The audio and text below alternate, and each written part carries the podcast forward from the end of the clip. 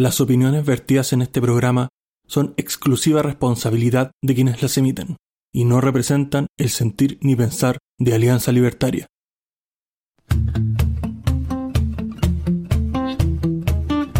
Muy buenas noches, bienvenidos al episodio 25 de esta tercera temporada de Libertad o Muerte y contamos con un panel más que estable y dispuestos para conversar de la actualidad y paso a presentar al primer integrante, el señor Matías Carmona. ¿Cómo está el día de hoy, Matías? Bien, Carlos Oso Libertario, aquí andando con todo y preparado para conversar. Muchas gracias, efectivamente. Y también paso a presentar al hombre del futuro, nuestro corresponsal Reuters, don Ricardo Sánchez. ¿Cómo está el día de hoy? Hola, hola, hola, buenos días, buenas tardes, buenas noches, la hora que sea desde donde nos estés escuchando en Chile o más allá de nuestras fronteras. Tenemos un programa muy especial preparado para todos ustedes, esperamos que lo disfruten y que se queden ahí hasta el final. Hasta el final es la idea. Y paso a presentar a nuestra panelista porteña, la señorita Claudia Vera. ¿Cómo está el día de hoy? Hola, eh, un poco cansadita, pero dispuesta a conversar con usted ya que me entretengo un montón. Así que veamos los temas que vienen ahora. Seguimos con los mismos, parece, por lo menos uno. Así que lista para este capítulo.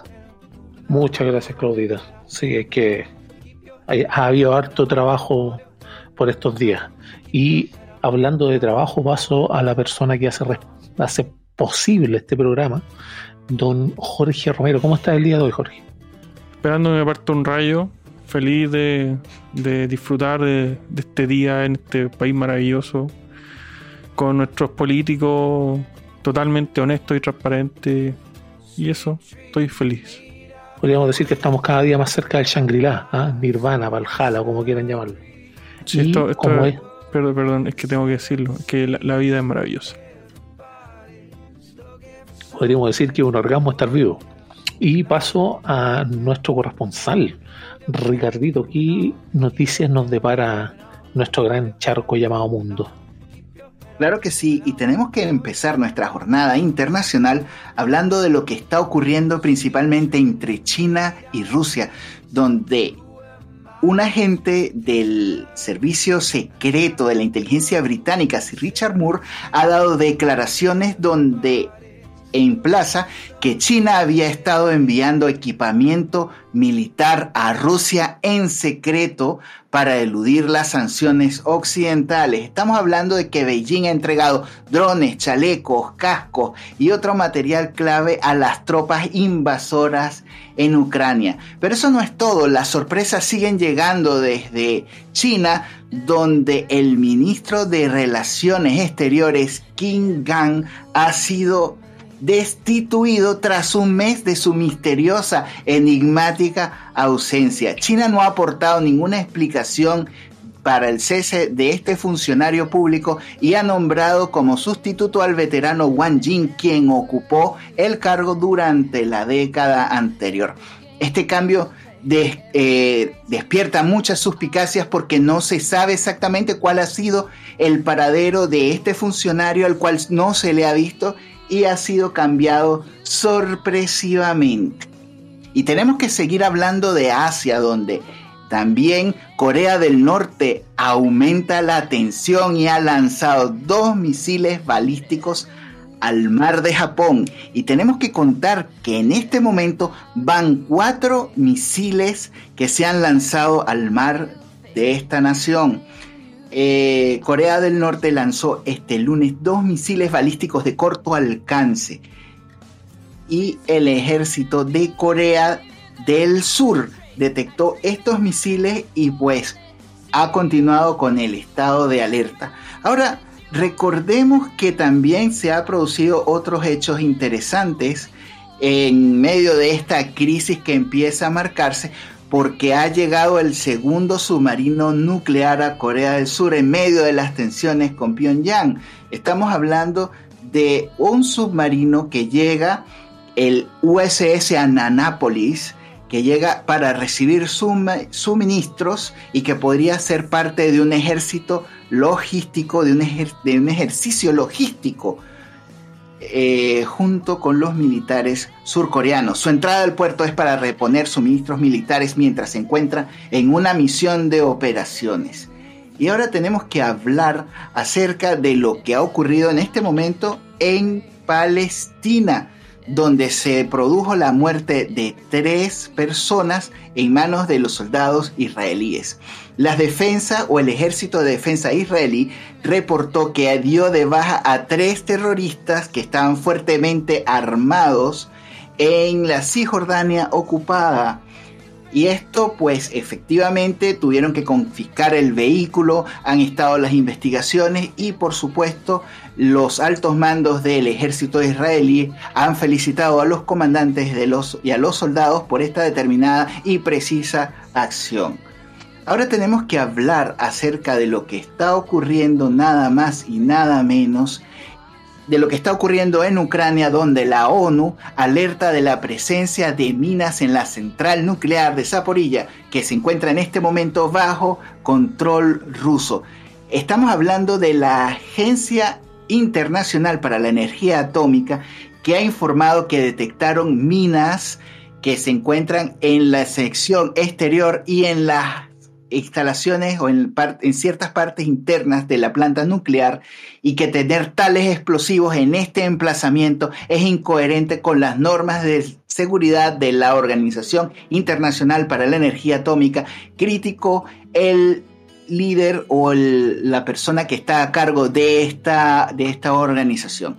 Y ahora, en medio de nuestro periplo internacional, tenemos que hablar acerca de las declaraciones que dio el presidente o el dictador Nicolás Maduro a las Fuerzas Armadas de Venezuela, esto en el marco de los 200 años de la batalla naval del lago de Maracaibo. El presidente recordó a sus Fuerzas Armadas que deben estar en alerta permanente para garantizar la estabilidad, la paz y la seguridad del país que en este momento conmemora la batalla del bicentenario de la batalla del lago de Maracaibo. Y tenemos que ir también siguiendo en nuestro continente, eh, a conversar acerca de lo que ocurrió en Perú, donde un juez ha ordenado el embargo de los bienes de Pedro Castillo y de su ex primer ministro por 18 millones de dólares. Estamos hablando no solamente del expresidente Pedro Castillo, sino de su primer ministro Aníbal Torres. Y estamos hablando de una cantidad aproximada de 17 millones de soles, lo cual constituiría el cambio de aquella nación de unos 18 millones de dólares. Este embargo se llevó a cabo en el resguardo de la reparación civil solicitada a raíz del intento del fallido golpe de Estado el 7 de diciembre. Recordemos que Pedro Castillo intentó hacerse una suerte de, autogolpe que al final pues fue frustrado. Ahora estamos hablando de que el juez Juan Carlos Chicli ordenó el embargo de la inhibición de cuatro propiedades que tiene el presidente o el expresidente Pedro Castillo que se encuentran ubicadas en el distrito de Antigua en la provincia de Chota, en la región norandina de Cajamarca y en el pueblo de Tacamba. Bueno, terrible. Esto es uno de los casos que está ocurriendo. Y otra de las cosas que tenemos que conversar ya para cerrar nuestro periplo internacional es que el presidente de Ecuador ha declarado el estado de sección tras el asesinato de un alcalde. El, presidente actual de Ecuador, Guillermo Lazo, declaró este lunes el estado de excepción en la ciudad de Durán y en las provincias costeras de El Oro y el Manabí, donde el pasado domingo fue asesinado a tiros un alcalde. Este estado de excepción entra en vigencia de inmediato y dentro de los artículos del decreto que consta que desde las 10 de la noche hasta las 5 de la mañana las fuerzas militares y la policía estarán haciendo una suerte de una suerte de patrullaje en conjunto en medio de estas horas en las cuales se va a producir un toque de queda para la ciudadanía. Esto se debe a un estado de grave conmoción interna que se está presentando en este país. Y en las declaraciones del presidente Lazo pues está diciendo que no vamos a permitir por ningún motivo que los grupos de delincuencia organizada generen inseguridad violencia y preocupación. Y bueno amigos, estas son las noticias internacionales que tengo que comentarles en esta gira internacional esta semana. Los micrófonos son suyos. Gracias Ricardo por el, por el barniz internacional. Y aquí partimos de inmediato con, con, la pauta y tenemos que mencionar lo que tiene que ver con las elecciones en España. Yo creo que esto va a ser rápido, pero quiero conocer más o menos sus opiniones respecto de lo que ocurrió. Dado que eh, ambas fuerzas de, de, extremos, por así decirlo, tanto el PSOE, que el Partido Socialista, como Vox, que representa a la derecha en España, no lograron conseguir mayoría por sí mismos y en este caso quería preguntarte a ti, Claudita, ¿qué, qué opinas respecto tú de esta, de esta decisión de, la, de la población española? Eh, ¿Obedece a que se busca, por ejemplo, llegar a una especie de centro, de que ambos extremos eh, tengan que dialogar? ¿O qué crees tú que pasó que produjo esto? Eh, la verdad, yo había leído antes de que en las anteriores elecciones algo había pasado con Vox. No sé si el discurso, porque uno no, no está en el ambiente español ni tampoco está tan pendiente de ello. No sé si en el discurso de la izquierda eh, habrá ocasionado que, la gente se fuese más por el centro, eh, pero sí me extrañó que eh, perdieran, perdieran en, representación el, partido Vox en, España. Y. Em, yo creo que, realmente puede ser el discurso, porque la gente igual compra muchas cosas o, compra muchos eslóganes, eh, panfletos, puede ser también. Pero de verdad a mí, a mí me sorprende, lo que a mí me sorprende de España es que sigan votando por el Partido Socialista. O sea, ellos supuestamente son como los demócratas, pero me sorprende de a pesar del daño que le han hecho a España, porque le han hecho muchísimos daños, muchos impuestos, mucha eh, gente sin trabajo, que ellos le dicen gente en paro. Me sorprende que sigan votando por ellos, esa gran cantidad. Así que, de verdad, bueno, eh, como, pasa acá también, porque uno dice, ¿cómo pueden seguir votando por estos mismos idiotas? Eh, allá y en todas partes se cuece nada pero mm, quizás es una, una alarma una alerta lo que puede pasar acá, porque si aquí salieron bien los republicanos, eh, capaz que la gente quiera eh, no, no estar en los extremos, que tampoco a veces yo no encuentro tan extremos los partidos de derecha de acá, porque acá no existe la derecha. Entonces quizás también opte por el centro, para no quemarse con ninguno de los, de los dos extremos, como dice acá, acá en Chile. Eso, realmente a mí me, me extrañó que pasara lo que pasaron, lo que pasó en las votaciones de España. Sí, sí, por eso se exponía el tema, porque hay que encontrarle igual un parangón. De todos modos, venimos a ser como descendencia de los españoles y algo queda dentro de, la, de estas mismas decisiones hueonas de mantener a uno y otro imbécil como siempre. Los argentinos bien lo saben, o los brasileños en este caso fueron a buscarlo a la celda Lula y lo pusieron de presidente. Sí, pues sí, es algo muy... Por eso somos así de bananeros, pues no, no salimos de, lo mismo. Eso pasa, eso pasa y por eso quise incluir esto y me interesa sus opiniones y aquí paso a preguntarte a ti Jorge respecto de lo mismo, eh, ¿cómo lo ves tú? Porque lo que decía Claudia también es algo que yo he pensado que podría ocurrir respecto de toda esta enmienda y que de cierta manera, no sé si estará bien dicho, pero les dé esta borrachera de poder a los que tengan mayorías eh, puede pasar, está pasando. ¿Qué pensáis tú? Les voy a hablar un poco de la consecuencia que va a tener esto. Que creo que es importante mencionarlo porque. Sí, lo voy a decir nomás.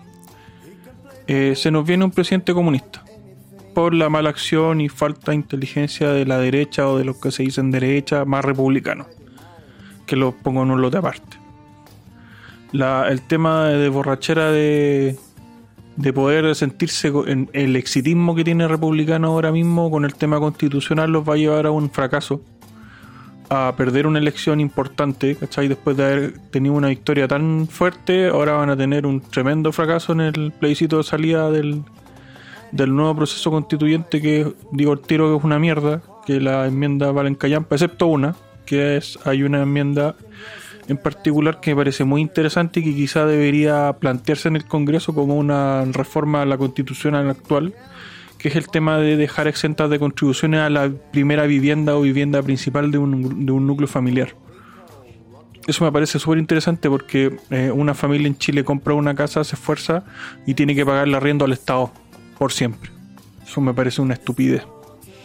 Entonces, viendo eso y volviendo un poco al tema España, mira, la gente no, no aprendemos y se nota nuestra herencia de ello igual en el sentido de que, en el sentido humano los seres humanos somos tremendamente imbéciles. Y, me pongo dentro de ese grupo humano. Yo también me equivoco, yo también cometo errores, yo también soy sesgado de repente. Pero el, punto es que a diferencia del reino animal en general, de los demás animales, el ser humano es el único que tropieza dos veces con la misma piedra. Entonces yo la verdad es que veo España porque nosotros vamos para Argentina Argentina va para España, España va para Venezuela. Yo creo que ese es el verdadero orden de, de para dónde va cada país en cuanto a las medidas que va tomando, en cuanto a las políticas públicas que implementa. No olvidemos, y lo, y lo mencionaba en el Cultura, España es un país donde se eliminó la presunción de inocencia. Entonces hay que tener harto cuidado.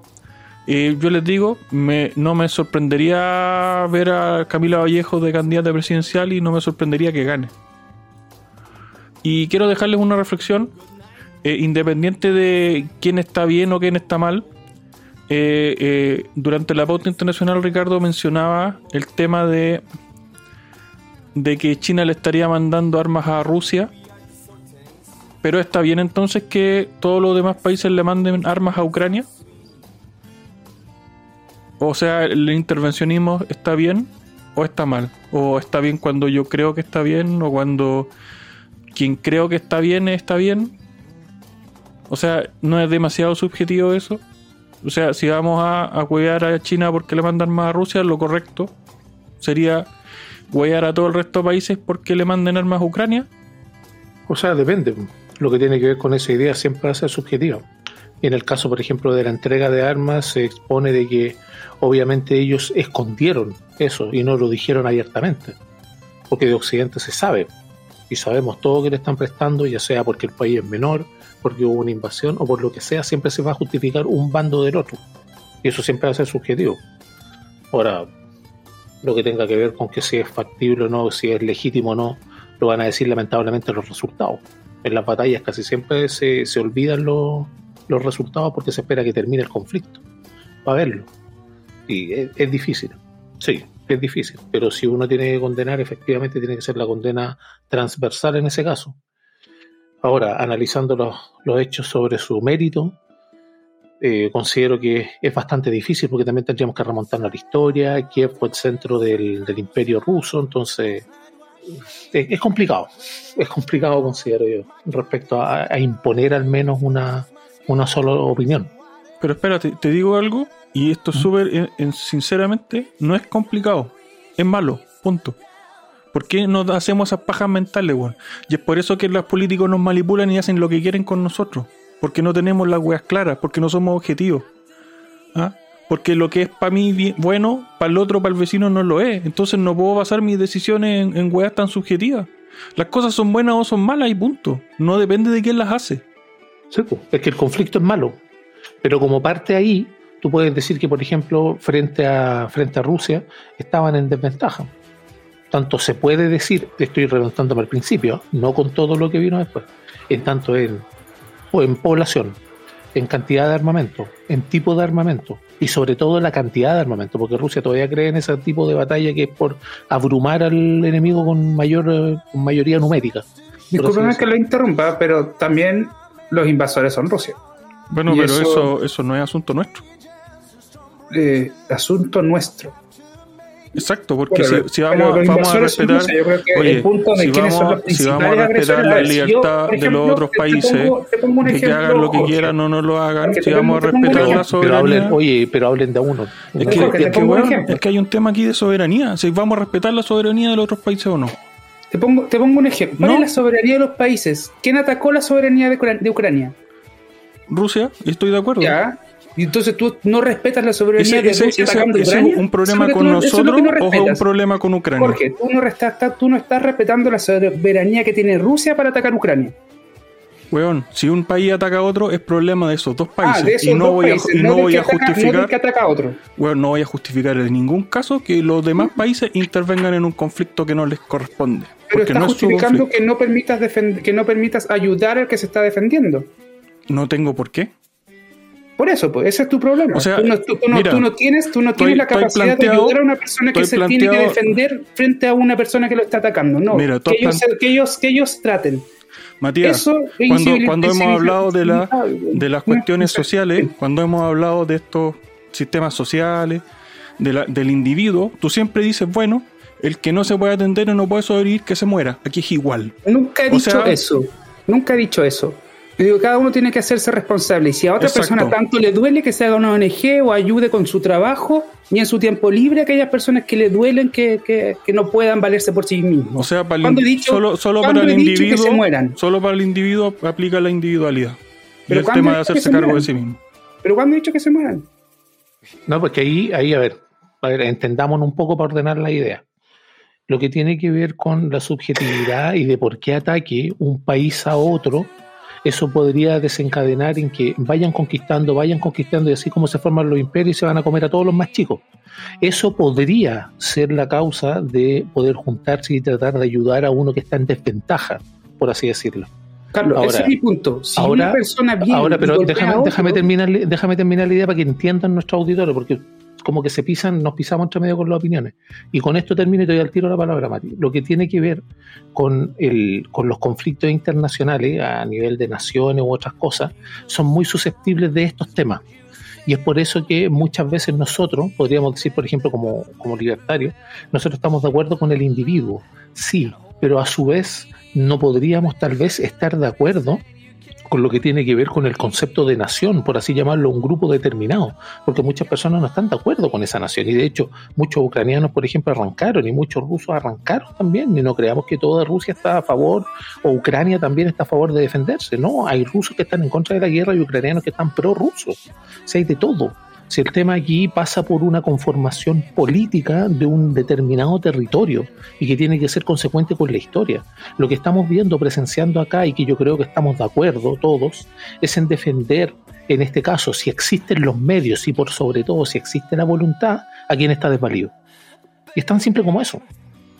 ¿Cachai? Ahora, Mati, eh, termina si tenías que decir alguna, alguna opinión. Por. No estoy de acuerdo con lo que dijo Jorge. Siento que si una si alguien puede defender a otro, ¿por qué no hacerlo? El atacante es Rusia. Solo ese punto sobre lo de Rusia me parece bastante inmoral. Dicho ese punto, no sé, yo me informo harto, sobre España, así que puede ser que, a ustedes no les interese o quizás sea un, un tema muy específico, como tú dijiste, eh, Carlos, y sea más corto, pero yo creo que sobre ese punto podemos, deberíamos o quizás podemos alargarnos, alargarnos mucho más si se analiza.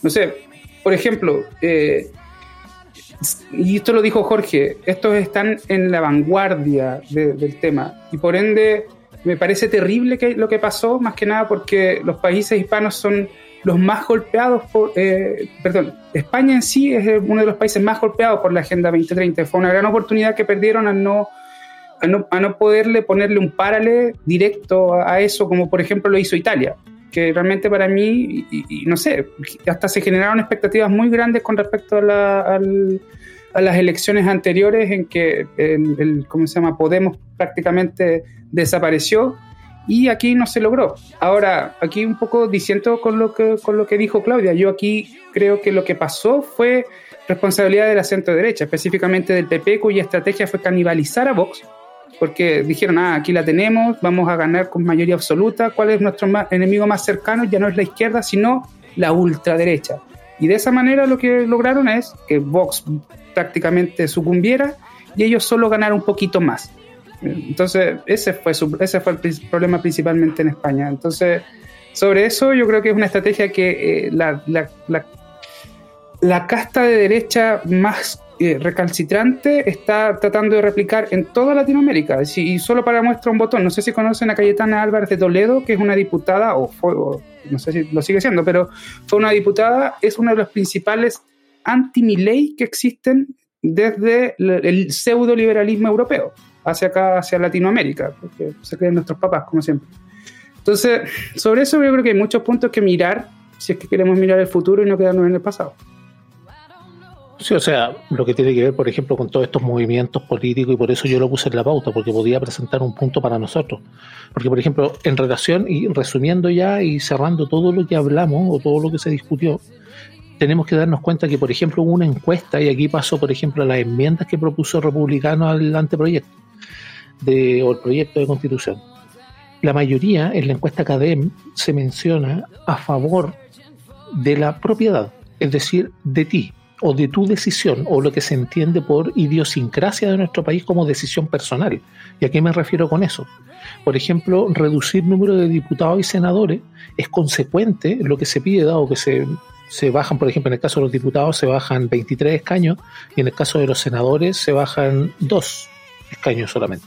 Ahora, esto tiene que ver con la representatividad, proporcionalidad y un montón de cosas. Pero esas dos propuestas tienen un promedio de 90% de aprobación por parte de las personas. Ahora, lo que no estaba claro era lo que, por ejemplo, o sea, los que estaban en, desacuerdo, que también tiene que ver con la individualidad o la idiosincrasia, si se quiere, de nuestro país, es el derecho voluntario, el derecho a voto voluntario desde los 16 años. Todos estuvo, o sea, bueno, más del 60%, el 64% para ser preciso, estuvo en desacuerdo en ese caso. Entonces, cuando nosotros, por ejemplo, vemos estos temas que están pasando en Europa, y aquí quiero pasar a ti, Claudia, para que puedas expresar tus opiniones respecto de otras, otras enmiendas, por ejemplo, que tienen que ver mucho con meterse en el bolsillo de las personas. Por ejemplo, hay una de las enmiendas que proponen eh, republicanos, que es la que tomó Cadem, obviamente, para hacer esto, que tiene que ver eh, con el régimen de salud y la, la previsión que básicamente la misma persona puede elegir entre cualquier eh, entidad, ya sea pública o privada, tal como está hasta el día de hoy. La mayoría de las personas, en un promedio de 88,3%, eligieron que ellos estaban de acuerdo con elegirlo, cada persona. Y aquí es donde vengo yo y tomo un poco de lo que decía Jorge respecto a este devenir de las naciones, que yo considero desde mi humilde perspectiva, que España va hacia Argentina, Argentina va hacia Venezuela y nosotros somos como un satélite de esto, porque podríamos caer en cualquiera de las tres etapas, sin irnos por intermedio, porque de hecho las, revoluciones que hemos tenido acá en Chile son así, revoluciones liberales, pelucones, pipiolos, si se quiere, y un montón de, tiempos convulsos que hubo en el, en el país, nos enseñan eso. Ahora, Clau, la pregunta específica para que podamos seguir con las opiniones es, ¿Tú estás de acuerdo, por ejemplo, con estas enmiendas?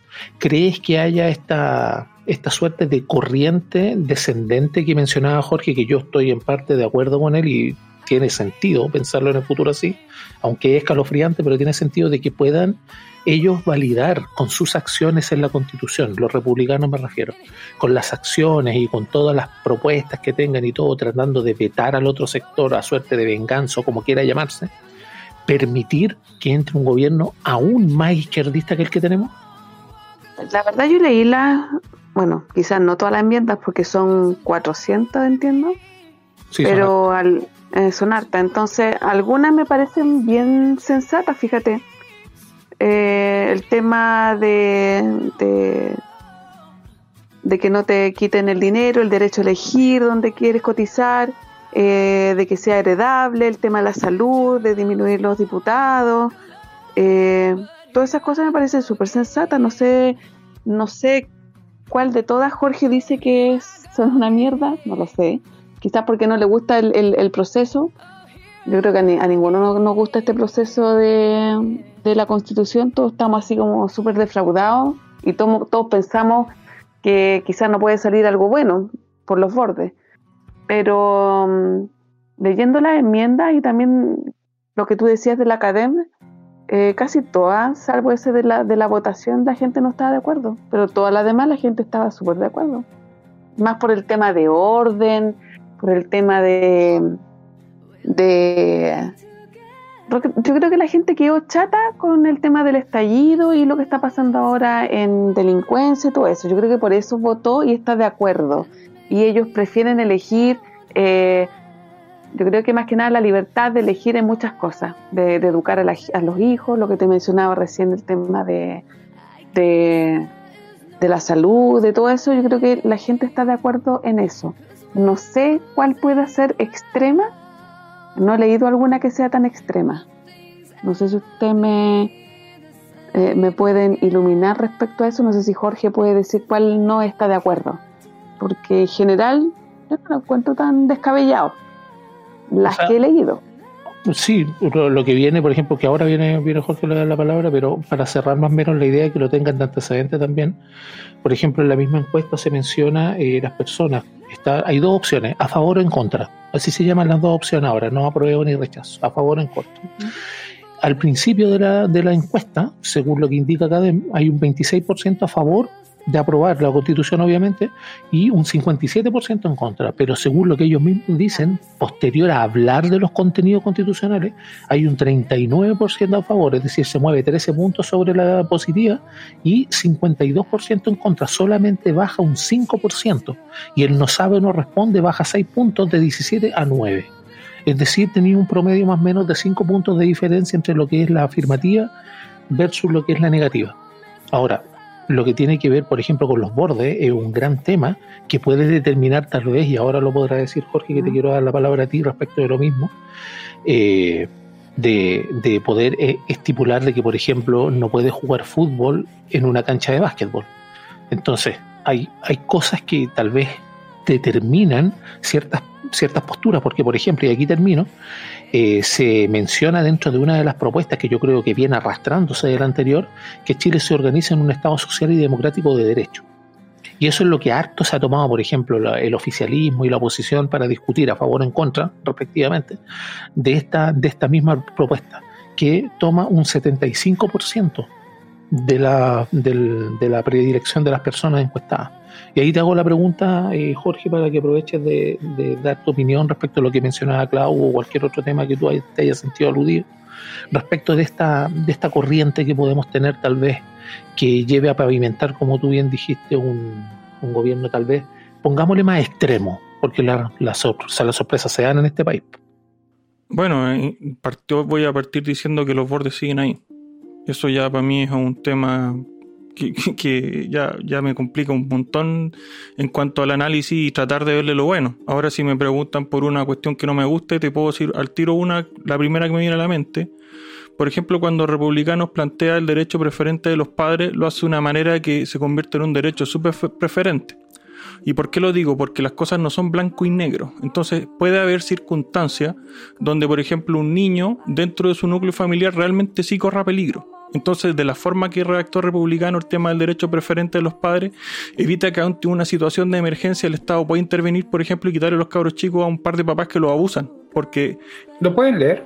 Bueno, no me voy a poner a buscar ahora el derecho. Lo leí tú hace, hace dos días que fue cuando revisé las cuestiones, pero lo, recuerdo claramente, ¿cachai? Eso.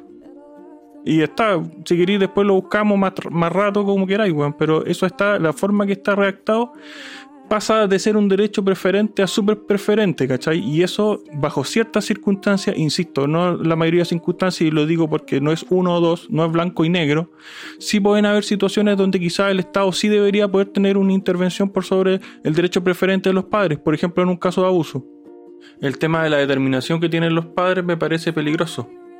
Bueno, lo que tiene que ver con eso, yo voy a, voy a buscarlo mientras dan las opiniones. Ahí quiero pasar eh, contigo, Mati, tal vez saltándonos esto para ver si lo puedo corroborar, pero sí lo que tiene que ver con lo que piensas tú respecto a esta deriva que podría dar respecto de, la, de las proposiciones o este nuevo proyecto de constitución, que efectivamente puede decirse que lo está tomando la ultraderecha, como dice la ultraizquierda, que hay que empezar a denominarlo igual, pero pero eventualmente podrían allanar el camino a una contraparte y sería bastante peligroso porque ya dejaríamos de elegir al menos malo, sino que tendríamos que de plano elegir al único que estaría disponible, ¿o no? No sé muy bien, Carlos. Yo sobre ese aspecto me considero bastante ignorante, no he leído ninguna de las que se propusieron y yo creo que aquí republicano es simplemente uno de tantos, porque yo sé que mm, todas las bancadas o todos los partidos de, cierta manera pusieron también su granito de arena y habría que discutirlos todos si queremos ser intelectualmente honestos y sobre eso mismo yo creo que lo que deberíamos hacer es quizás discutir en base al texto específicamente y por lo mismo no me siento capacitado para hablar al respecto. Ahora, Solo lo único que puedo decir es que ahora es el proceso de eso, de discutir, de conversar. Y no hay que cerrarse a aquello. Sí, sí, efectivamente pueden haber, porque son muchas los fundamentos de la enmienda, que de todos modos ustedes, estimados auditores, pueden verla, pueden verla en la página de Partido Republicano y la pueden descargar, está en un drive que está compartido. Pero ahí están todas o solo la de Republicano. No, ponemos están, mucho... están todas, solamente... solamente la... el palito a los medios al pensar no, No, no, no, es que lo, lo, que pasa acá, lo que pasa acá, Mati, que dentro de un grupo como este, el que está conformando la Constitución, tú tienes que irte a la mayoría específica de ese Ellos grupo. no son una mayoría, ellos son una minoría. ¿Quién? Republicano. ¿Y en qué sentido son una, una minoría? Son la minoría más grande. No son una mayoría. Mayoría no son dos quintos. Dos quintos no es un, un eh, no es una mayoría en matemática. Ya, pero ¿y, ¿y, cómo se separan, por ejemplo, las fuerzas dentro del, del Consejo Constitucional? Porque yo, por ejemplo, republicanos, yo lo... centro derecha o derecha antigua y, y los Frente Amplio, ¿no? Y los, los CIMES. Ya, y en este caso, tú, Ricardo, ¿qué, ¿qué piensas respecto de este mismo tema que estamos hablando? esto podría tener una deriva a lo mejor de acuerdo a otros términos que nosotros no queramos respecto de, elaborar este proyecto de constitución? Mira, eh, hay que pisar un poquito de tierra con respecto a lo que está planteando, lo que plantea Jorge en, el tema, que habla de los padres y de ciertos puntos donde sería necesario pues hacer un tipo de, tal vez pudiera decirse rescate, por así decirlo, porque estos casos han ocurrido en la historia y han sucedido. Eh, digamos que en este momento yo pienso que hay que alejarse un poco del tema de, del tema constitucional porque está el tema de los bordes y mientras tú no puedas saltarte el tema de los bordes tienes muchas limitantes para que te salga un proceso bueno y esto es, es, lamentable porque vamos a estar en este déjà vu mucho tiempo lamentablemente también ya está instalado en el, en el inconsciente colectivo de que Chile necesita una constitución nueva más allá de que se pueda enmendar o se pueda construir o se pueda mejorar lo que ya se tiene. La izquierda internacional ha hecho grandes movimientos para armar constituciones que son, digamos, camisas a su propia medida para permitir toda esta suerte de, de legi, legi, legitimizar regímenes o de debilitar infraestructura de la cual puede ser perjudicial para el sistema democrático. Entonces, hay que tener mucho cuidado con cuando todo el mundo está desesperado tratando de modificar las leyes y modificar la constitución y agregar una cantidad gigante de, de líneas o de, o de, temas nuevos en una constitución donde muchas veces la ciudadanía por desconocimiento no está preparada para entender todo el tema o, toda la subtrama que puede haber debajo de lo que te están presentando los políticos, que probablemente te lo están vendiendo como si fuera una gran panacea, pero en el, en el intermedio o en el detalle hay muchas cosas que probablemente no estás de acuerdo o que probablemente no se han visto. Entonces esto es muy peligroso y hay que verlo con mucha lupa y probablemente la, la, gente no va a estar preparada en el momento para poder digerir todo lo que, lo que han dicho. Y de hecho, a, a muestra un botón, de, por ejemplo, lo que dice, lo que dice Matías es que él no, no ha leído la ley y que hay que leer, efectivamente hay que leerla, tenemos que leer esa ley, tenemos que verla en el, en el detalle, pero tenemos que ser conscientes de que están los 12 bordes ahí. Entonces, hay que ver mucho porque los políticos muchas veces pueden estar jugando a distraernos y al final lo que, lo que se proponga puede ser que no llegue al filtro por el mismo tema de los 12 bordes. Bueno, acá, por ejemplo, lo que tiene que ver con la conformación del, del Consejo, y me gusta responder al tiro a mí, son 50 personas, eh, el Partido Republicano en 44%, con 22 participantes, no lo veo como minoría. Lo que tiene que ver con, la, con el Chile seguro, que me mencionaba respecto de derecha, por así decirlo, pero estamos claros que no se pliegan a eso. Está la UDI, Renovación Nacional y Evópoli con 11 personas, y Unión por Chile, que sería como el núcleo más cerrado, por así decirlo, o Unidad para Chile, perdón, tienen 16 escaños y uno de pueblos mapuches. Ahí respecto a lo que pueda pasar al llevar en este grupo, en este consejo, tienen efectivamente alguna posición independiente y entiendo el tema de que yo mismo lo he dicho incluso de que no hay derecha en este país o no hay, oposición en este caso porque refiriéndonos a los términos blandos que han expuesto lo que tiene que ver efectivamente efectivamente lo que tiene que ver con el tema de, de la de la disposición de, esta, de estas diferencias dentro del Consejo, como quieras sacarlo aritméticamente, o sea, perdón, matemáticamente, lo que tiene que ver con el, el 40%, en este caso, obviamente tiene que ser una, una consensuación. Y aquí quiero que abra el micrófono, Mati, y hable mejor, porque el tema de estar escribiendo en el chat no sirve mucho. Lo que tiene que ver con esta, esta supuesta mayoría que pueden ellos tener efectivamente se podría dar si se plegara la derecha completa, pero en este caso no existe, porque de hecho es la misma Eópolis y UDI, que es un tema que ya vamos a pasar ahora más adelante, han, se han puesto contra las o ciertas partes de estos partidos como que se han, han sido díscolos, por así decirlo, respecto de las opiniones del partido y deciden, por ejemplo, ¿sabes qué? No hagas esto. UDI, por ejemplo, presentó una carta respecto de que tendría que renunciar Jackson con el tema que vamos a ver después del, del chiste del robo y estos compadres no todos se pliegan a eso. Yo obviamente ahí tú puedes decir, sí, ahí están en minoría porque son obviamente el, el 44% y tienes un 56% que está en contra, que puede ser una mayoría objetiva respecto de ello. Sí, perfecto. Pero en el caso de tener coaliciones o tener uno que salga, que salga de la mayoría, ya te pone en riesgo esa supremacía de esa mayoría. No sé qué piensas al respecto. Eh, no entendí muy bien la pregunta, Carlos, te soy sincero. No, es un comentario. Eh, ¿no?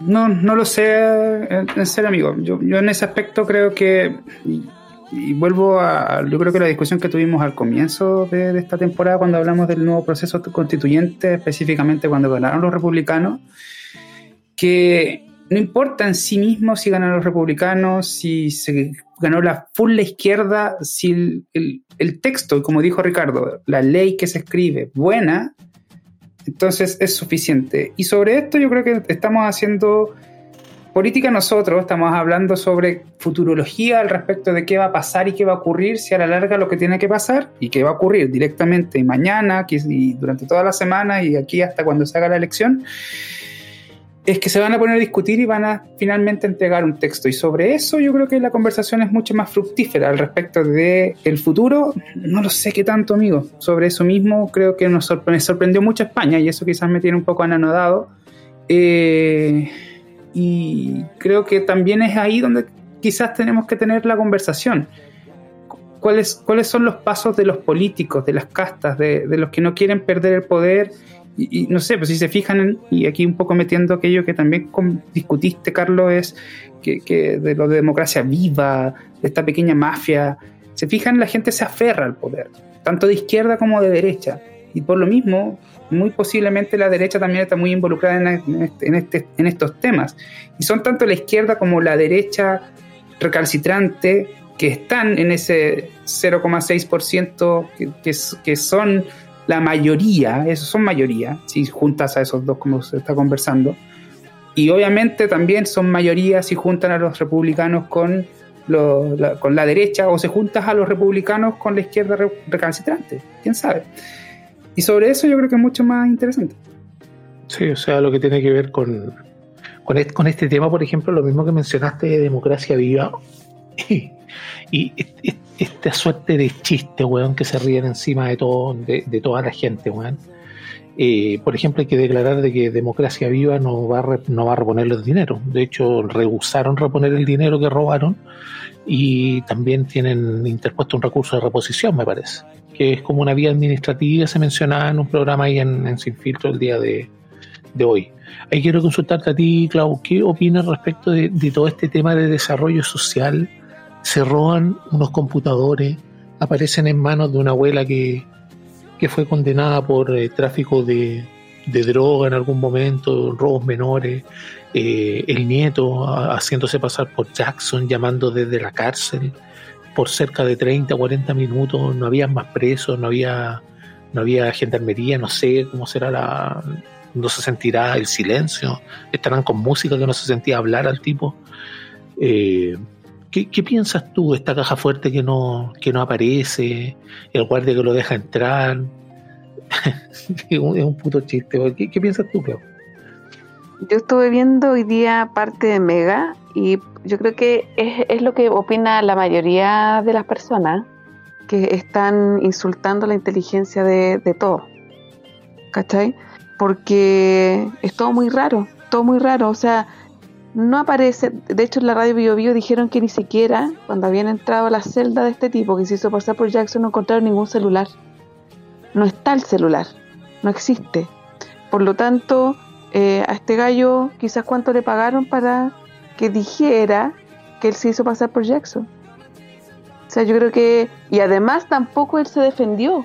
Él no ha dado declaraciones. Él no ha dicho sí, fui yo, no fui yo, algo no ha dicho nada. Entonces, todo esto es muy raro. Es lo que dijo Aldo Duque.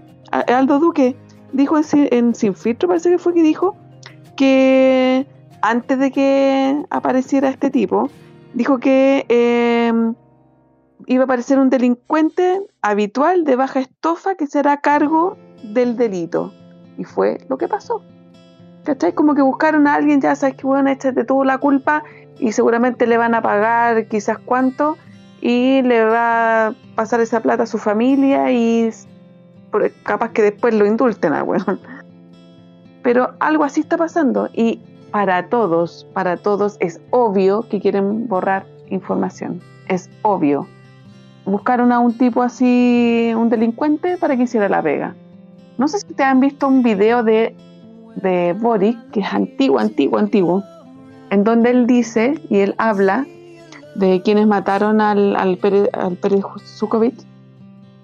eh, que decían que tenían que eh, trabajar con delincuentes, con el lumpen para la revolución porque los obreros no, o sea, los obreros una vez que llegaron a un acuerdo se bajaban del paro y todas estas cosas y el lumpen no. ¿Cachai? Entonces creo que ellos están buscando, es lo mismo que hicieron para el estallido, están buscando a delincuentes para taparle la espalda. ¿Cachai? O sea, debe haber una mafia, una mafia gigante, que es lo que ah, eh, preocupa y preocupa mucho. ¿Cachai? O sea, estamos llegando a niveles ya desastroso en, en, todo tipo, porque si ya se metió en el gobierno ya de verdad, de verdad yo, yo por eso no creo, quizás después, no sé, puede llegar un gobierno, espero que no, comunista, espero que no, porque ahí sí que estaríamos acabados, pero yo creo que tiene que llegar alguien con mano dura para que nos saque de esto, para no llegar, para no tocar fondo, para no llegar a lo que llegó eh, El Salvador, ni lo que está sucediendo ni en México, ni en Ecuador ahora con el tema del asesinato del alcalde. De verdad que ya estamos en una sociedad, pero es escandalosa. A mí de verdad me, asombra ir a supermercados, ir a cualquier lado y que todo tenga alarma, hasta lo más mínimo. ¿Cachai? Una comida de perro, un sache chico con alarma. En supermercado que hay, que hay aquí en Placeres pusieron unas barreras, unas barreras para que no saque la gente los carros del supermercado. O sea, ni siquiera uno puede llegar con el carro al auto porque se los roban. ya no pueden reponer tantos carros porque se han robado todos los carros de supermercado.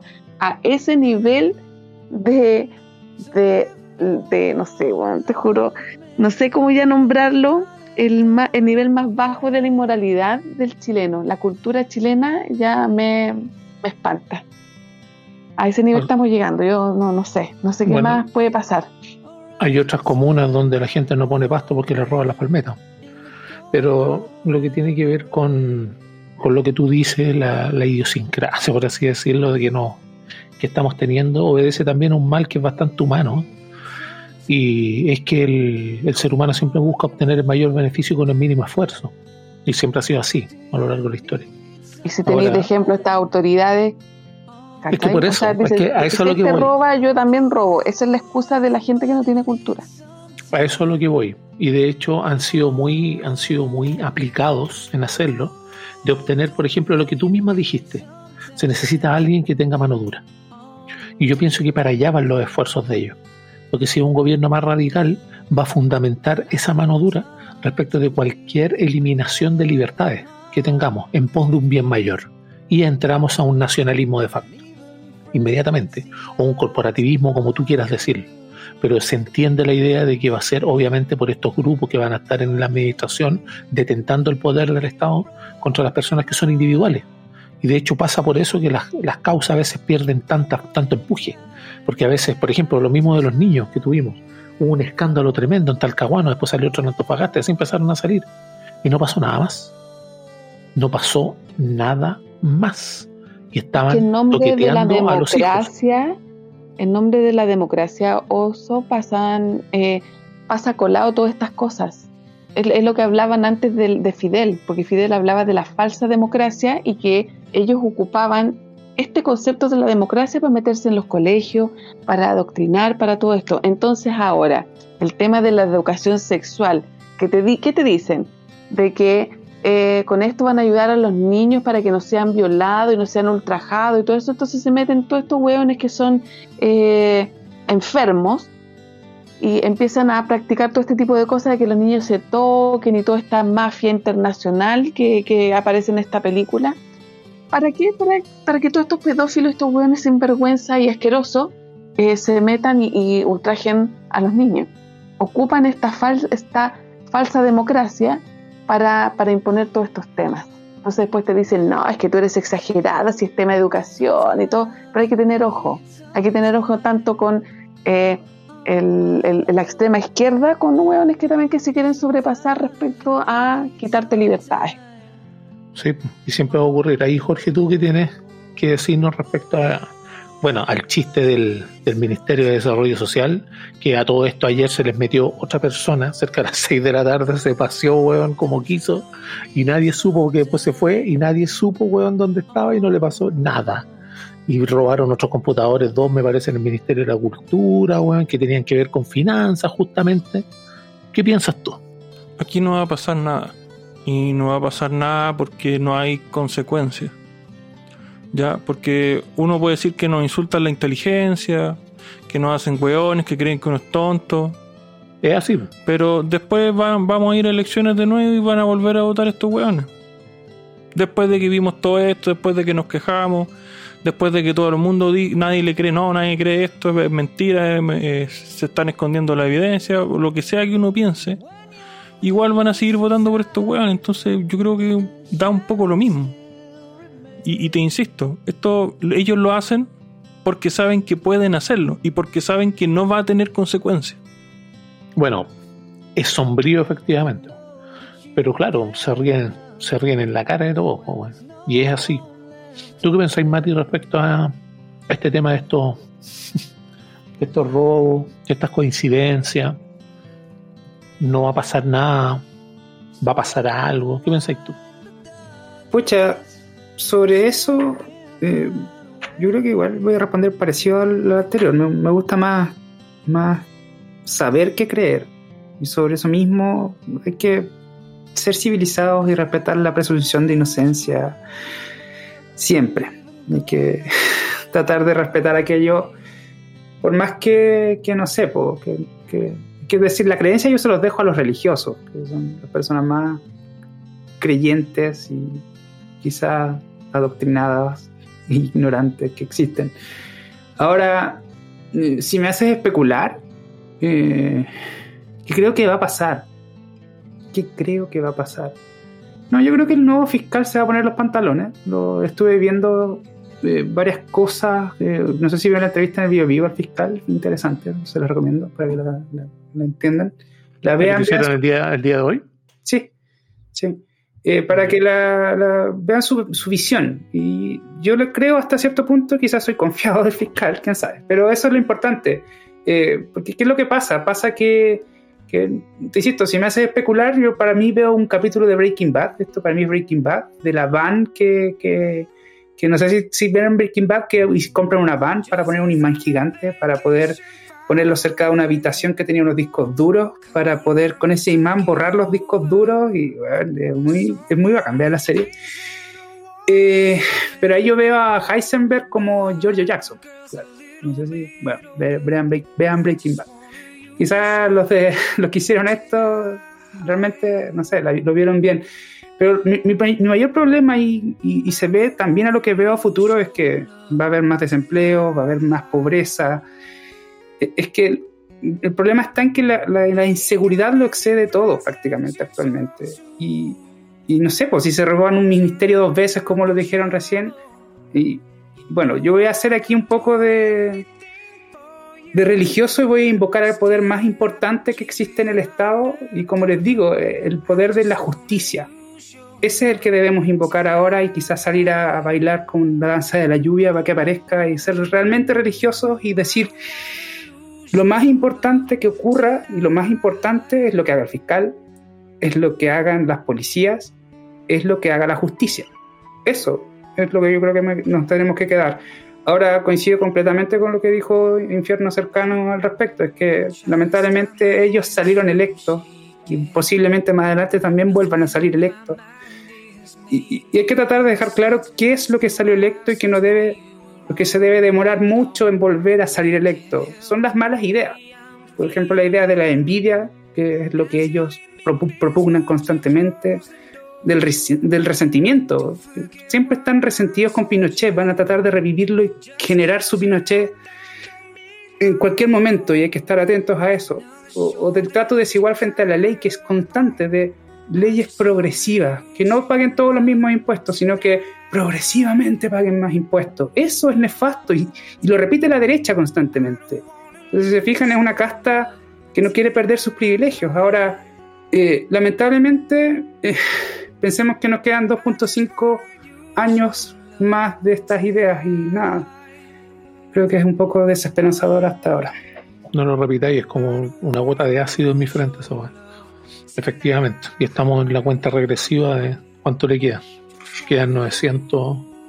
Puta, a ver, no me acuerdo. Yo en mi Twitter estoy, pero tengo un tweet destinado para que 960 días faltan para que se vaya este. Carlos, tú eres programador. Ah, genera un countdown y lo ponía ahí dando vuelta en tu computador. Estoy en eso, creo. Tranquilo. Ahora, les quería consultar y ya con esto para ir eh, obviamente cerrando. Y quiero partir por ti, Ricardo, respecto de eh, hay una hay una propuesta del ex presidente del Banco Central, José Gregorio, de eliminar los billetes de 10 y 20 mil por un tema de que se compraban cosas de lujo, bueno, y que podían servir de lavado de dinero, porque no sé, iba un, un narco, bueno, y se iba a comprar un Bugatti, bueno, con un fajo de billetes eh, ¿Qué piensas tú de esta, de esta propuesta? ¿Es para llevarnos a la parte electrónica y poder controlarnos aún más? ¿Qué crees tú?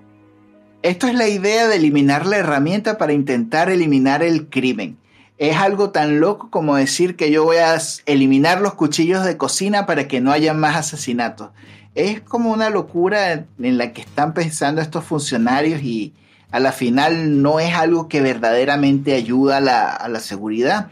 Tú lo que tienes que hacer es perseguir aquellas cosas que, son sospechosas de lavado de dinero y sobre todo ver, porque a la final, sea, tú, la mayoría de las personas que son em, empleadas o que reciben su sueldo de alguna forma van dejando rastro, o sea, toda esta suerte de negocios tienen la, posibilidad de dejar, de dejar estos rastros que permitan a las autoridades pues saber de dónde o cuál es el origen de, de los fondos que están usando las personas. Ahora, eliminar el billete de, más alta denominación en Chile no tiene ningún sentido. De hecho, los norteamericanos ni siquiera se les pasa por la cabeza eliminar el billete de 100 dólares y, a la final tú ves cómo salen y van maletines con dólares a lo largo de las actividades del lavado de dinero. Entonces, es, es terrible. Entonces, y a la final lo que van a hacer es que, bueno, llegarán la, gente a comprar los Bugatti con los billetes de Luca y serán cerros y cerros de, dinero. O sea, de alguna forma se va a seguir y va a mantenerse la infraestructura que lava dinero, que no sé, de repente depositan el dinero a una cuenta, lo transita con alguna otra forma. O sea, eso no es la vía, la, vía tiene que ser la, investigación y la colaboración entre los distintos negocios. Y más que todo, pues el que compra un Bugatti no, no, no lo va a sacar eh, en una bolsita de papel, o sea, eso también genera una suerte de movimientos que son rastreables también. Entonces, ay, esta gente es brillante. Sí, se superan. ¿Tú, Claudita, qué pensáis de este tema? ¿Nos querrán llevar a la dictadura digital con la moneda? Más o menos lo que dice Ricardo es como que, a ver, ¿qué podemos hacer? Hacerle la vida más difícil al resto de las personas, ¿cachai? es como que, no sé, piensan que vamos a andar con puros billetes de 5, de 2000. O sea, para que los demás mm, dejen de hacer las cosas, en vez de fiscalizarlo, en vez de ser más eficiente, en vez de eh, informar quiénes compran al contado, ¿cachai? Cosas de autos de lujo. No, es como hacerle difícil la pega a, a, los demás, po, para, poder detener a, a los que hacen, hacen cosas malas, ¿cachai? O sea, es como, encuentro que es absurdo, absurdo. Se legaliza, no sé, empieza por legalizar. ¿Tú crees ¿Ah? que el Estado nos quiere hacer la vida más, más, más difícil? Qué raro. o sea, en todos sentidos sí, sí, pues las soluciones que dan es como en desmedro del resto de las personas que pueden hacer las cosas de una mejor forma. Así no digo que todos lo hagamos bien, pero dificultémosle la pega a la gente. ¿Te imaginas hay adultos mayores que vayan con billetes de 2 lucas, de 5 lucas a comprar algo porque el Estado no te deja ocupar los billetes de 10 y de 20? O sea, absurdo, totalmente absurdo. Una, no sé, por último, eh, o sea, que, la pega la haga el Estado, o sea, inteligencia, eh, lo que lo que reciente decía, que se informe fehacientemente que cierta gente está comprando vehículos eh, de alta gama con, con, billetes, ¿cachai? O legalizar, empezar a legalizar algunas drogas, la marihuana, no sé, cosas como... No hagáis estupideces, pues si de verdad son, son tan brillantes en, en otros temas y tan estúpido en, temas que son de, no sé, tan obvias que de verdad que uno se agarra la cabeza a dos manos, así diciendo por la mierda. O sea, ¿qué, otra estupidez les va a ocurrir a esta gente? Sí, no, no me parece. Pasa así. ¿Tú, Jorge, qué pensáis respecto a esto? A ver, tengo, tengo sentimientos encontrados con este tema porque por un lado creo que el, el camino al futuro, weón, es terminar con el efectivo. Yo soy fiel creyente del dinero plástico, y personalmente no me gusta andar ya con efectivo. De hecho, lo evito y cuando alguien me quiere pagar algo o pasar plata en efectivo, le digo que no, que me transfiera. Por otro lado, eh, conozco ciertas situaciones, por ejemplo, de gente con la que colaboro, por ejemplo, los artesanos, que tienen situaciones tributarias bien particulares, ¿cachai? Que no, no tributan igual que el, el, giro de ellos es bien diferente respecto al tema de impuestos internos. Es interesante abordar ese tema pero por ejemplo a un artesano le matáis su, su negocio si le elimináis el tema del efectivo, pues, ¿cachai? Hay ciertos tipos de comercio, ¿cachai? O ciertos tipos de actividades humanas donde el efectivo es como parte del, de cómo funciona su mercado. Entonces a gente como ellos lo hacéis cagar. Y hay gente que por, por misma situación tributaria que tienen y por la forma como tributan, ojo con eso, por la forma como tributan, eh, quedarían un poco cagados respecto a cómo, por ejemplo, bancarizarse y la situación en la que pueden bancarizarse y el acceso que tienen. Entonces, eh, por un lado, creo que el futuro es inefectivo, pero viendo la realidad, porque como he dicho muchas veces, una cosa son los ideales y otra cosa es bajar a la realidad, pero en la realidad no puedo estar de acuerdo. Mm, sí, como tú dijiste, tiene sus matices. ¿Tú, Mati, qué pensáis respecto a esta desaparición? O posible, una recomendación en realidad, compadre, pero ¿qué pensáis tú que eliminen los billetes de 10 y de 20? Eh, pucha, yo creo que si lo pienso desde mi punto de vista, para mí es bastante inocuo. Yo no ocupo plata. Ahí coincido también con, Jorge en, en, ese aspecto, pero también estoy de acuerdo con Claudia, con el tema de que le hace la vida enormemente más difícil a aquellos que se siguen manejando con ese tipo de, herramienta, como dijo Ricardo. Entonces, estoy muy de acuerdo con toda la mesa. Sí, sí, es un tema que da para largo, lamentablemente no nos acompaña el tiempo, pero efectivamente da para largo porque la digitalización se viene, sí o sí, y eso es innegable. Así que, en virtud de ese mismo tema, quiero darte la palabra a ti, Ricardo, por favor, tus palabras finales para el capítulo de hoy. Claro que sí, bueno, muy agradecido con todos ustedes. El debate estuvo muy interesante. El programa se pasó volando. Como siempre les digo, en todos los espacios, la economía de la casa empieza por la cocina. Estamos viviendo momentos de transformación digital, como había dicho el oso. y estar adaptado a esta transformación digital requiere que nosotros emprendamos actividades nuevas, eh, podamos alcanzar nuevos conocimientos, superarnos, crecer y ser mejores personas. Muchas gracias por estar ahí.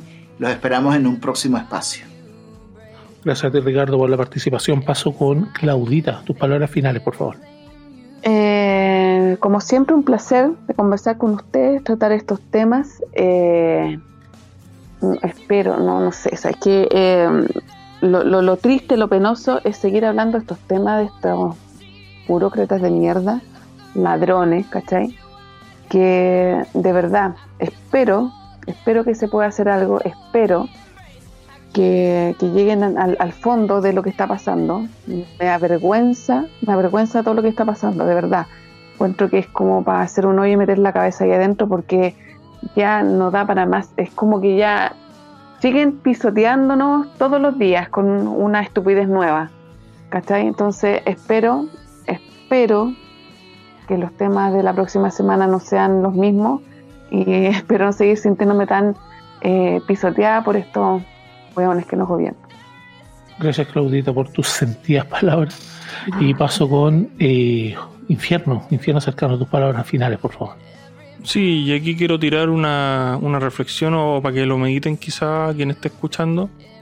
Eh, hay una primera premisa que, que yo creo que es pilar de muchas de las opiniones que tengo y es que uno en la vida, a medida que interactúa, que ve cosas, que ve noticias o que le pasan cosas, eh, se da cuenta que respecto a la ley, quienes mejor conocen las leyes, su aplicación y la forma, las distintas interpretaciones que tienen, son los delincuentes.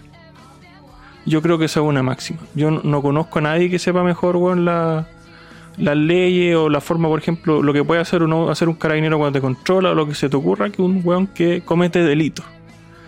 Entonces, en ese sentido, yo creo que cuando uno analiza leyes o propuestas legales o propuestas de ley, sobre todo sobre un texto que, y ahí ahora me refiero un poco al proyecto nuevo constitucional, eh, a veces una palabra puede cambiar toda una interpretación de una frase. Entonces, en eso es peligroso y hay que dar por hecho de que quienes van a, a, preocuparse de aprender esto bien son precisamente la gente que quiere aprovechar o hacer mal uso de la forma de cómo están redactadas estas cosas. Y, por ejemplo, y referirme a un borde que me parece importante, que este, esto que está aprobado y que se ha celebrado tanto que este quieren, vamos a tener un Estado social y democrático de derecho, eh, lo que ha llevado al éxito de Chile es el Estado subsidiario aunque y ojo que a mí Estado subsidiario la forma en que funciona no me gusta, pero es lo que ha funcionado. Me parece un poco tonto cambiar eso que es algo que funciona.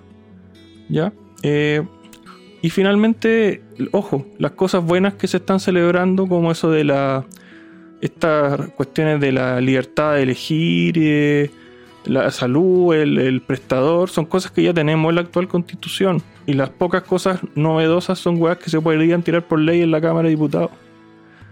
Entonces, no quiero. A mí esta constitución actual me gusta por, porque está refinada, versus una idea que puede, ojo, que puede ser buena.